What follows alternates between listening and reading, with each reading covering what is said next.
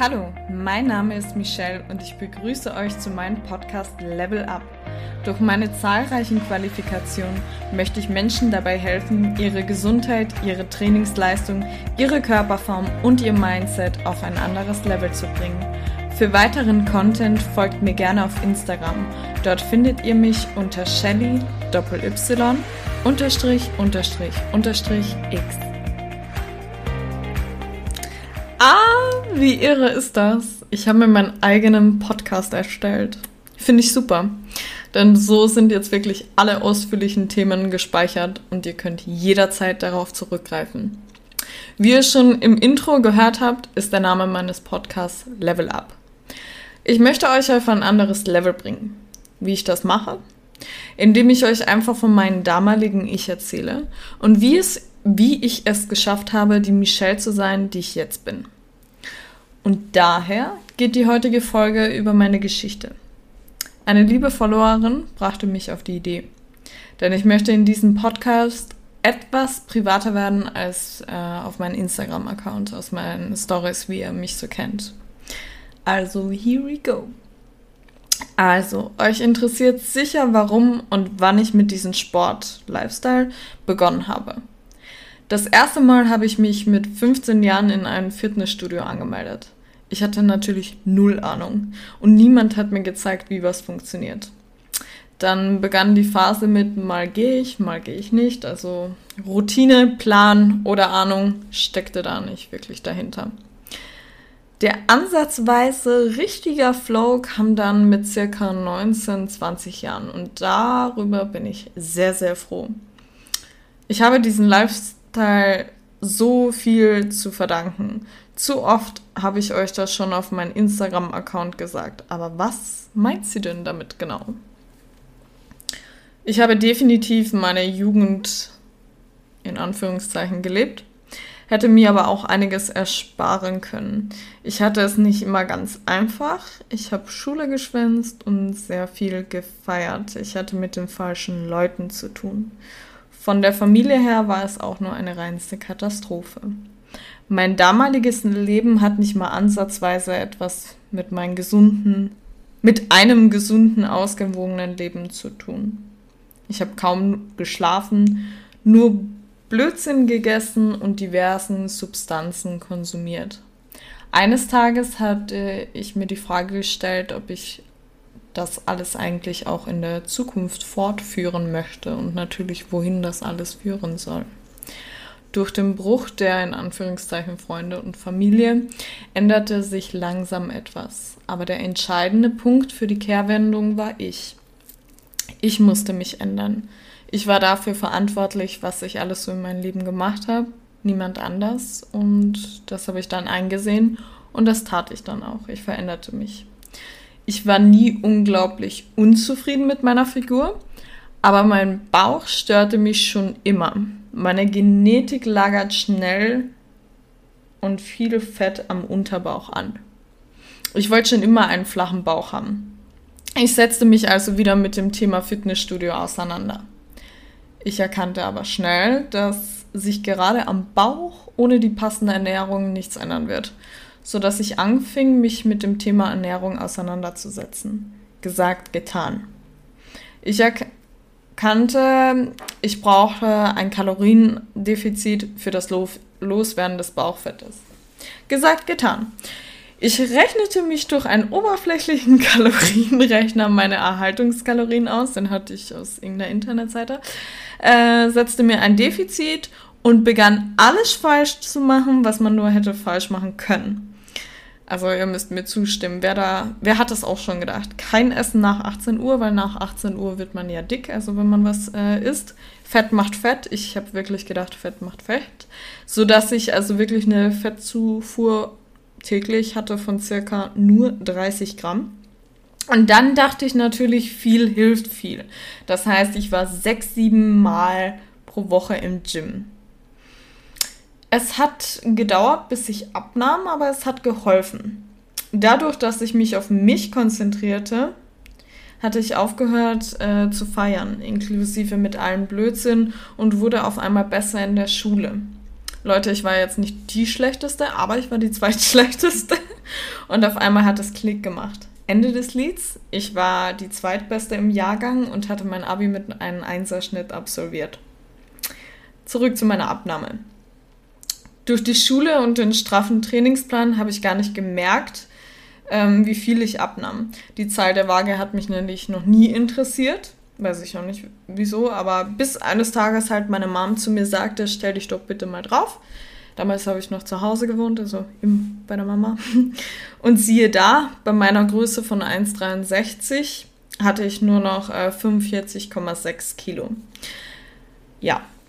Ähm, ich glaube, ich brauche nicht erwähnen, dass ich schon längst keine Periode mehr hatte und mir die Haare ausfielen. Ich habe den Ernst der Lage auch damals nicht verstanden, weil ich habe ähm, mich sogar gefreut, dass ich nicht die Periode hatte, weil ich natürlich keine Schmerzen hatte und und und. Ähm, das mit den Haaren natürlich ist mir auch nicht zu Beginn aufgefallen, nur durch alte Fotos habe ich dann erstmal erkannt, gesehen, wo denn auf einmal, also habe ich mich gefragt, wo denn auf einmal meine ganzen Haare hin sind. So, es hat so langsam Klick gemacht. Es war einfach viel zu wenig. Ich war zu wenig. Ich hatte keine Oberweite mehr und natürlich auch kein Hintern, sodass ich mir sogar im Gym immer eine Jacke um den Hintern bund, aber habe nicht aufgehört, irgendwie äh, irgendwas zu ändern. ähm, also bin weiterhin sechs, sieben Mal die Woche zum Sport gegangen. Ähm, ja, kurzer Nachtrag. Ich habe nicht nur Cardio gemacht, sondern habe mich auch natürlich mit Krafttraining ähm, auseinandergesetzt, aber habe halt Krafttraining und immer danach sehr viel Cardio und, und, und. Ja, ich wollte wieder mehr sein, aber ich wollte nicht zunehmen. Ich weiß, es widerspricht sich, aber durch den Austausch mit euch via Instagram ähm, habe ich gemerkt, dass wir doch ziemlich alle die gleichen Gedanken hatten. Man will mehr sein, aber auf gar keinen Fall zunehmen. Also, ja. Einen großen Schritt in die richtige Richtung habe ich ähm, einen kleinen Computer zu verdanken. Und zwar meiner Fitbit. Tatsächlich. Äh, ich habe sie mir von meiner Mama zu Weihnachten gewünscht und das Christkind hat es mir gebracht und ich war sehr geschockt. Ich sah nämlich zum ersten Mal meinen Kalorienverbrauch. Ich habe nämlich das komplett unterschätzt. Ich habe mir das nicht vorstellen können, dass ich so viel verbrauche, aber es war logisch. Ich hatte kein Auto, ich war in Köln zu Fuß unterwegs. Ähm, damals habe ich noch in Köln gewohnt. Ähm, war sechs, sieben Mal die Woche Sport und erkannte dann, dass ich tatsächlich über 1000 Kalorien im Defizit war. Wie ungesund ist. Ich kann es euch wirklich gar keinen empfehlen. Ähm, das hat, ja, ich hatte auch schon teilweise dann auch Schmerzen, wo ich aufgewacht bin in den Rippen etc. Ähm, durch die Fitbit habe ich mich getraut, mehr zu essen, ähm, weil ich äh, vertraue da eher Zahlen, also ich war da jetzt sehr zahlenlastig. Äh, das tat ich dann auch und fing an, eine Einheit in der Woche zu streichen. Ich machte halt etwa, also die Zügel etwas lockerer. Ich gab meinem Körper den Finger und er nahm sich den ganzen Arm. Logisch, ich behandelte ihn über Jahre furchtbar schlecht, sodass er sich alles wiederholen wollte, was er verpasst hat. Und ich landete im Binge-Eating. Also ich habe wirklich beide Extreme durch. ich würde sagen, ich hatte definitiv eine Essstörung aber ich kannte bisher nur Übergewicht, Bulimie und Magersucht und meine Mom fing dann an zu googeln mit mir. Ähm, ja, meine Mom wird wahrscheinlich diesen Podcast nie hören, aber wirklich Props gehen raus an meine Mama, die hat das alles, die, die weiß immer, wie man passend reagiert auf Probleme. Ich würde mein äh, damaliges Ich so definieren. Wir haben nämlich eine Definition von Essstörung gefunden. Unter Orthorexia nervosa wird eine mitunter zwanghafte Fixierung auf den ausschließlichen Verzehr von gesunden Nahrungsmitteln verstanden. Welche Lebensmittel gesund und ungesund sind, definieren Betroffene dabei selbst. Die, diese Definition beschreibt es ganz gut, auch Fitnesssucht genannt. Und ja, definitiv hatte ich diese Krankheit. Ich habe mir nämlich nie Schokolade gegönnt. Ähm, und habe halt die Lebensmittel zwischen gut und böse unterschieden. Aber zurück zum Binge-Eating. Binge-Eating ist keine Heißhungerattacke, das haben wir alle mal. Ne? Also beziehungsweise für, verstehen viele unter Heißhungerattacke, ich habe jetzt Lust auf einen Kinderriegel oder sonst was. Ne? Und dies, das. Also das kannst du überhaupt nicht vergleichen, denn es ist massenhaftes Stopfen. Als ich einmal einen Binge hatte, da merkt man auch, wie sehr die Krankheit mit der Psyche zu tun hat, habe ich eine Pizza gegessen, eine Haribo-Packung, eine Milka-Keks-Packung und zwei Ben Jerry's. Ohne Scheiß, Leute. Ich habe das wirklich alles gegessen. Jahrelang habe ich meinem Körper zu wenig Nahrung zugeführt, sodass er sich, also sodass er versucht hat, alles ja, sich zurückzuholen. Es waren echt schlimme Zeiten, denn ähm, ja, vielleicht die, die unter Binge-Eating gerade leiden oder ähm, mal gelitten haben, wissen, wie ähm, beschämend das ist. Man möchte auch niemanden sehen, man möchte auch alleine bingen. Mal hatte ich drei Binges in der Woche, mal vier im Monat, aber sie waren immer da. Ob ich dadurch zugenommen habe? Nein, ich glaube, ich habe alles durch, ähm, denn ich habe mir nach jedem Binge den Finger reingesteckt, sodass dadurch halt alles wieder hochkam. Durch das mehr Essen nahm ich zu. Also nicht durch die Binges, weil, wie gesagt, ne? Ähm, wie viel Geld da auch draufgegangen ist, Leute. Ich habe teilweise, weil mir das schon so unangenehm war, weil ich äh, in verschiedenen Supermärkten, weil ich gedacht habe, die Kassiererin wird sich mein Gesicht merken, weil ich habe da wirklich für einen Binge, da teilweise 70 Euro ausgegeben, wirklich nur Blödsinn reingetan. Ähm, ich definiere es als Blödsinn nicht, weil es nährstoffarmere Nahrung ist, sondern weil es mir halt nichts gebracht hat, weil alles ins Klo lang. Ja. Und genießen war da wirklich nichts. Ähm, zurück zu mehr Essen nahm ich zu. Binges waren aber noch immer da. Ähm, denn ich fing an, alles mit Binge-Eating zu kompensieren.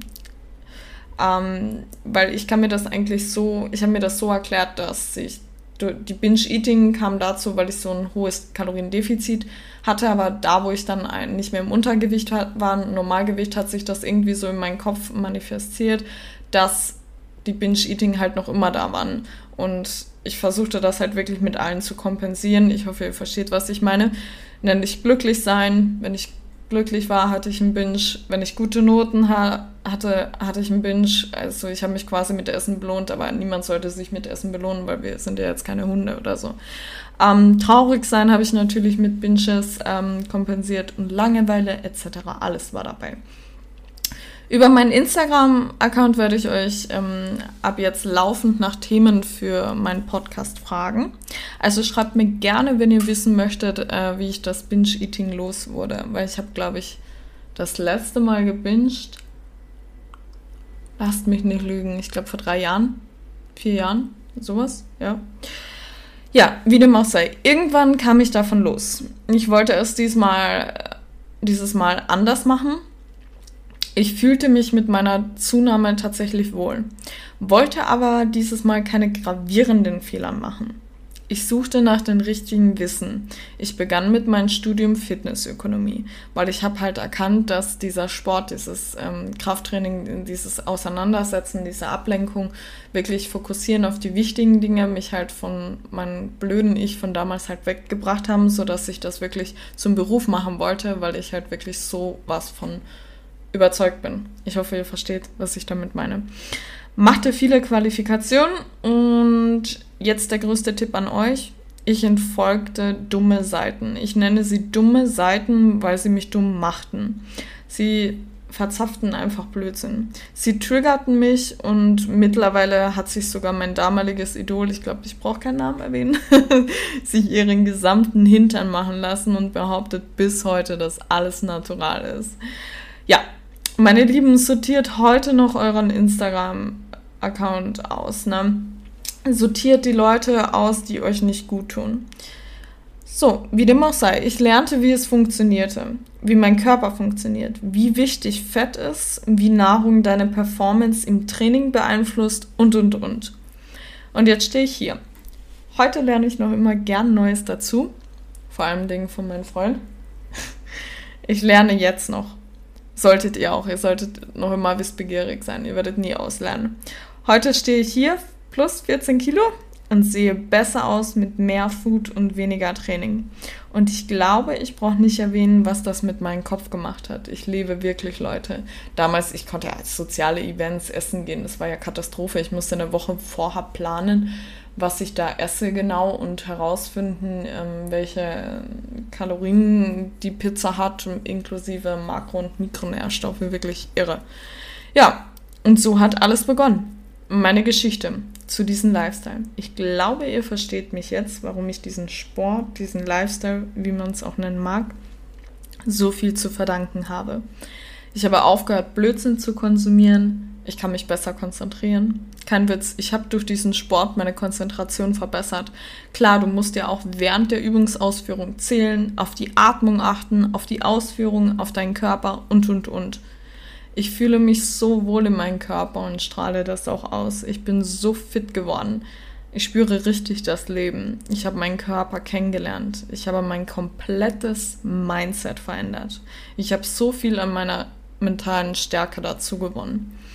Dadurch hat sich mein komplettes Ich verändert, mein Inneres. Ich habe andere Charakterzüge, andere Prioritäten und andere Gedanken. Ich danke mir selbst so sehr dafür. Und deswegen leide ich ganz besonders, wenn es wieder Lockdown heißt, wie aktuell in Österreich. Ich verdanke nämlich diesen Sport mein heutiges Ich. Davon bin ich überzeugt. Aber ich glaube, ich brauche euch, euch nichts zu sagen, wie stark ich im, ich im Kopf bin, wie wir stark im Kopf sind. Denn Sportler haben eine verdammt groß, große mentale Stärke und auch diese Zeit werden wir überstehen. Ich habe die Lizenz nice to know übrigens, äh, zur Mentaltrainerin absolviert. Also wenn ihr mehr zu dem Thema mentale Stärke hören wollt, schreibt mir gerne per Instagram. Ähm, dann nehme ich das mal als Thema für einen Podcast auf, für eine Episode. Ähm, und eventuell kann ich dem einen oder anderen helfen, die eigene mentale Stärke zu stärken. Und da sind wir auch schon am Ende. Ich hoffe, euch hat die erste Folge gefallen.